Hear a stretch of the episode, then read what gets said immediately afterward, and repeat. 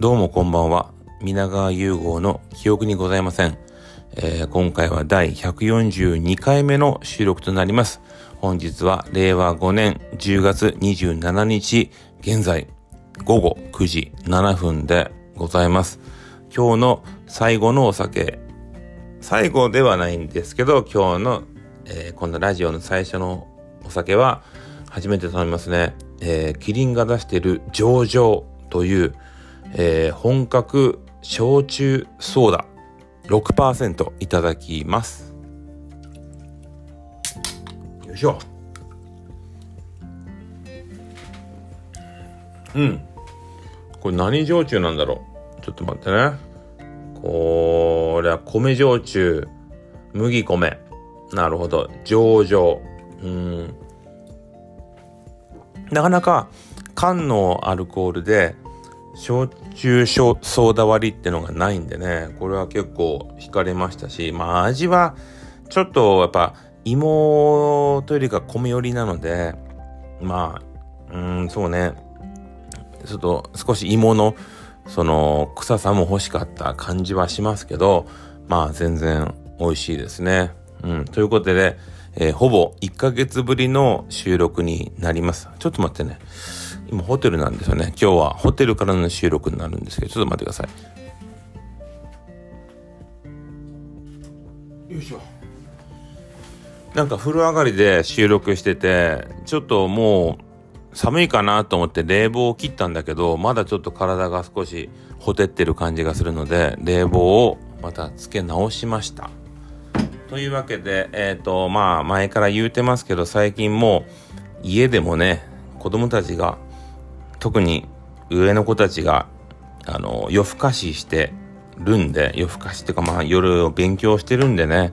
なかなか家で一人に深夜で収録ってことが難しいので、この、えー、息のね、お仕事のホテルの時にまとめてお話ができればなと思いますので、今日は、まあ、ちょうど今日は10月の27日ってことで、この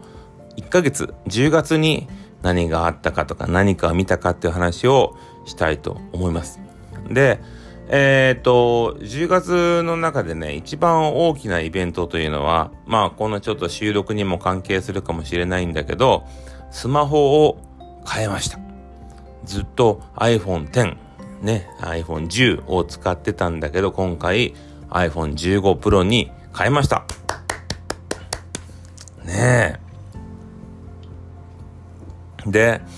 それでだから今日この新しいスマホになって初めての収録なんで、なんかマイクとかそういうのがちょっと、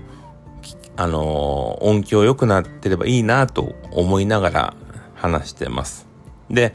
まあちょっとスマホの解約、解約っていうか機種変に関しては結構自分の中では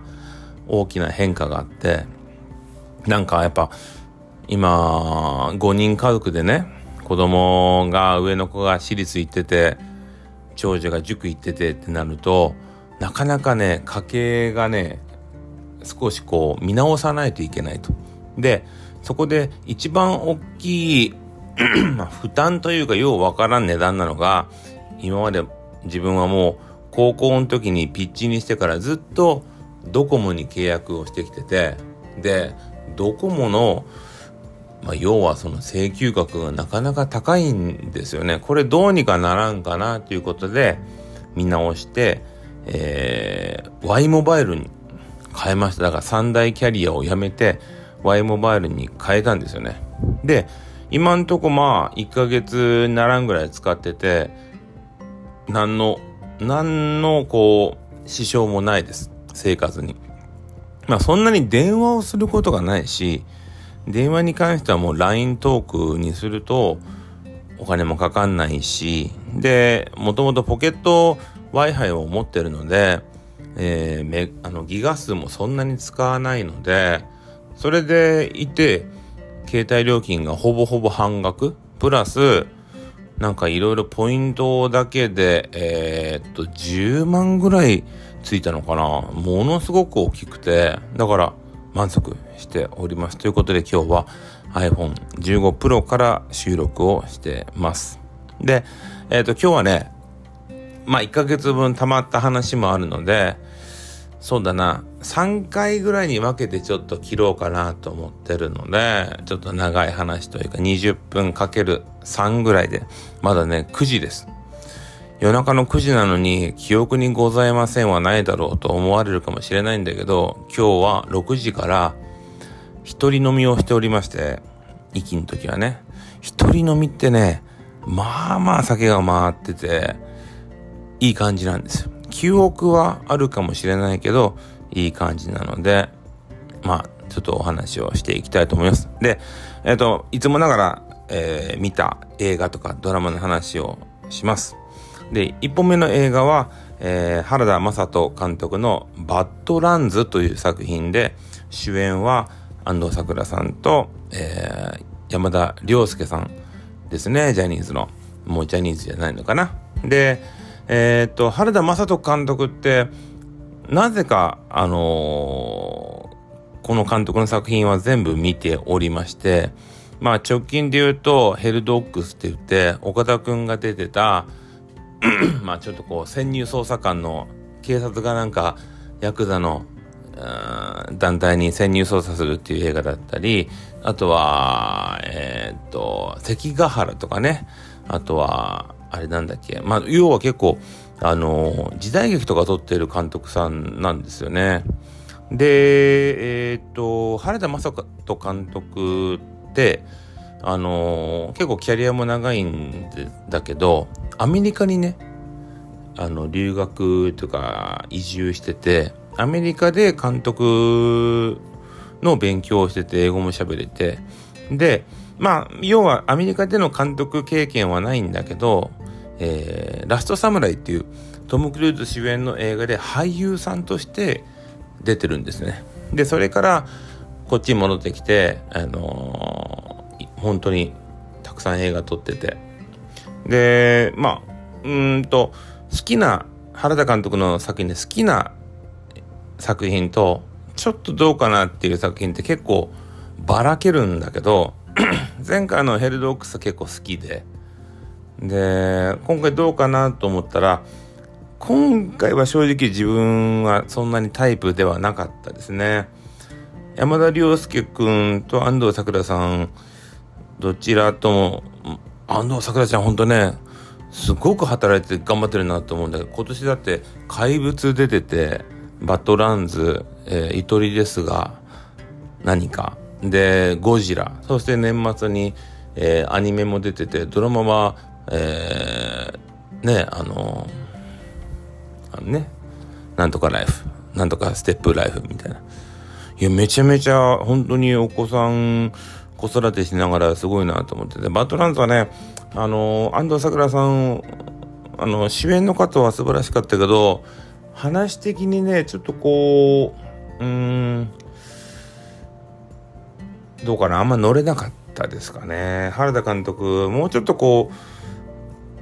うなんか思いっきりというか悪く悪ふざけじゃないけど雑にやってもよかったのかな。少しちょっとずれてる感じがしたのがバッドランズでしたねでも原田雅人作品っていうのは多分今後もずっと見ていくだろうなという監督さんの一人です。うん。飲みます。あー、でも冷房をつけるとちょっと寒いかもね。ちょっと温度を変えてきます。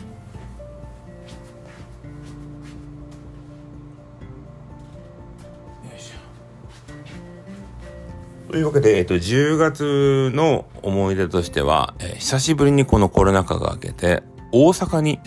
ちょっと、えっ、と、旅行に旅行というかね、行きまして、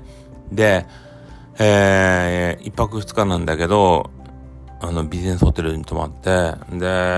まあ、ちょっとこう、何をするってわけでもなかったんだけど、やっぱり、まあ、粉物文化というのもあって、大阪でね、美味しいもの食べようということで、お好み焼きを食べ、そして、えー、串カツをね、結局2回食べましたね串カツ。でもさもう串カツなんてあの二度漬け現金みたいなのが俺そういうのしたかったんだけどもうこのコロナ禍でみんなで共有してそのタレというか味噌につけるのがもうその文化自体が伝えてしまったんでただメニュー自体はコロナ禍の前のメニューだから二度漬け禁止って書いてるんだけど二度漬けするものもないみたいな。毎回毎回その個々でタレをかけるみたいな。ちょっとそれは寂しいなと思ったんですけどうん。なんかそうそう。大阪のねかすうどんも食べたり結局最終日の駅でお好みあではえっ、ー、とたこ焼きも食べたりで結構ねあの食を楽しみました。でそんな中で、えーと、もう一本映画を紹介したいなと思ったんだけど大阪のねあれはどこなんだろう。えっ、と梅田梅田かな？梅田の映画館で見たコカインベアという作品を紹介します。これはもうタイトル通りでですね、えっ、と、熊が、えー、コカインを、えー、吸っちゃって食べちゃって、えー、気が狂った熊に襲われるという本当に、えー、B 級な内容の話なんですけど、これ実はその、えー、実話ではないんだけど、当時ね、当時というか、まあ、1980年代かな、あの、そういう覚醒剤とか、その、悪性、悪性っていうか、その、悪い薬をね、その、密輸、国に入れる時に、えー、ヘリとかで、結局、えー、空港には届けれないから、飛行機の上から、その、薬をばらまいて、それでパラシュート、で降りて回収するっていうのが実際にあったんですよ。でどうなんかなその悪い薬を違法ドラッグをクマが間違えて食べちゃったかもっていうところのニュースまではまあ事実かもしれないけど実際この映画はそのまあ悪い薬を食べたクマがおかしくなってっていうところのちょっとコメディなんですね。でこれ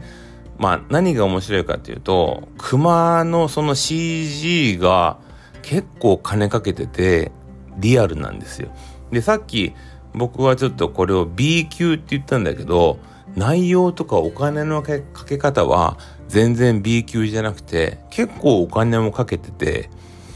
でストーリー的にもどうかな90分100分ぐらいの短い手でとても見やすいし、エンタメとしても笑えるし、まあ、ちょっと小中学生に見せるには結構グロかったりはするかもしれないんだけど、なんかこの大阪っていうちょっとこう、なん、なんていうのかな、その、なかなか消化しきれない文化、面白い文化になかなか合ってる映画で、なんか、この旅行の中でね、コカインベアって映画見て、そしてその後映画館でもうコカインベアの T シャツまで買って、とても楽しかったなと思いました。うん。あのー、これはね、劇場じゃなくて、なんか DVD とかなっても見てほしいなと思う一本です。で、えー、っと、まあ、今月何がやっぱ大きく変わったかというと、えー、9月までで、えーとまあ、僕は医療関係者なんで、え、コロナの対応が通常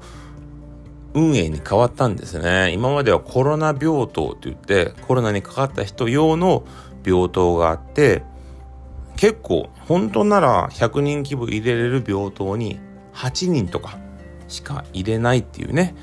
感染を広げないっていう病棟を作ってたんだけどそれがもうまあこの5月以降5類というちょっと感染症の中でも軽症の分野に変わったので、えー、10月から病院としても対応が普通通り、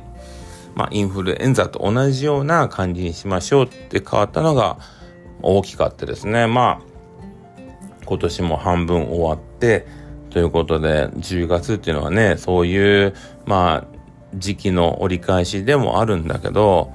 うん、だから、まあだから、いわゆる病、病院の病床をフルで活用できると。今まではコロナがあったから、使えなかったお部屋もベッドも全部使うということで、ちょっとだけ変わりました。うん、で、えー、っと、じゃあもう一本映画を紹介するんだけど、えー、これは、えー、イコライザーっていう、えー、デンゼル・ワシントンさん主演の人気シリーズの第3弾。海外ではイコライザー3なんだけど、日本のタイトルはイコライザー・ザ・ファイナルということで、最終章という、まあ、ネーミングが使われました。つけました。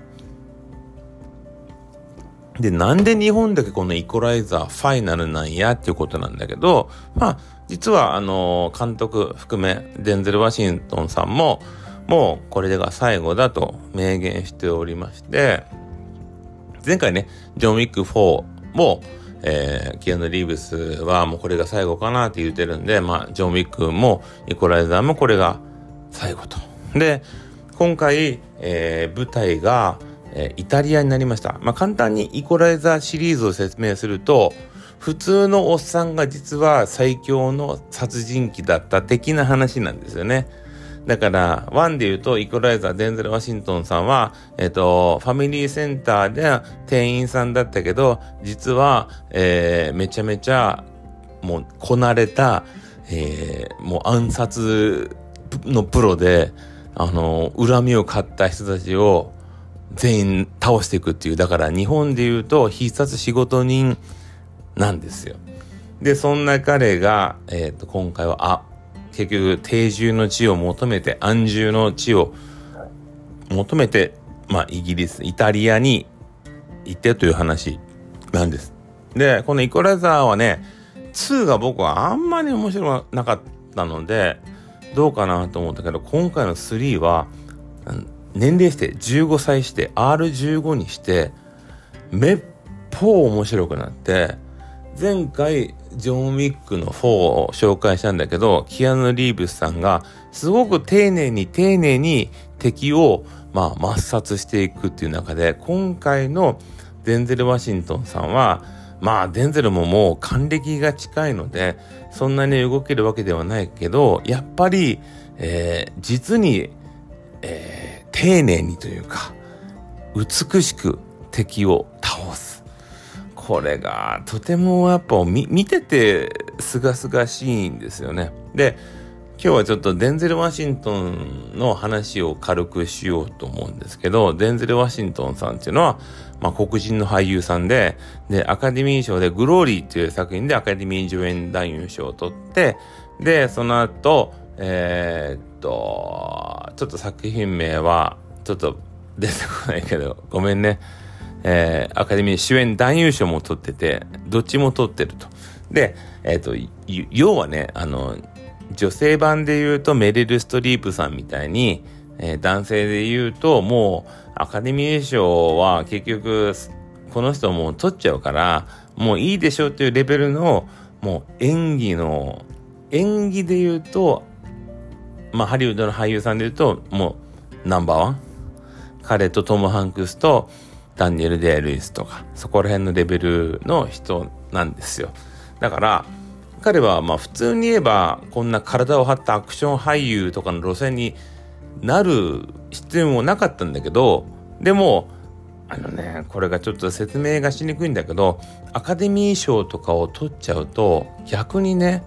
デンゼル・ワシントンって名前だけで結構集客力が出ちゃうの。で、じゃあデンゼル・ワシントンがシェイクスピアの有名な古典をやりましたって言ったら100入んないでしょ。ね？でも、デンゼル・ワシントンっての名前を持ってて、アクションスリラーってなったら、やっぱお金もかけれるし、お客さんも入るんですよね。で、そこがこのデンゼルのうまいところで、その演技を見せるちょちょっと文化的な作品も出るし、こういうエンタメも出るし、そして今デンゼル実は息子さんもめちゃめちゃ活躍してて、うん、すごくこう、ハリウッドを支える、まあ、本当に上層というかナンバーワンというか、うん、まあ、デンゼルの映画は、あ、そうね。だから、えっと、今回のイコライザー見て、で、そこにダコタ・ファニングちゃんって子が出てるんだけど、この子と、この子は子役の時に共演してるマイ・ボディーガードっていう映画があってね、これを見て、今回のイコライザー・ザ・ファイナル見るとまた感慨深いものもありますので、えー、ぜひ、えー、見てください。えー、バッドランズ、コカインベア、イコライザー、ザ・ファイナル。まあ、どれも本当におすすめなんだけど、えっ、ー、と、そうだね、今回はコカインベア。これはね、ちょっと、とても、まあ、面白クマ映画なので、おすすめです。では、えー、ちょっと第1回はこれでは終わります。おやすみなさい。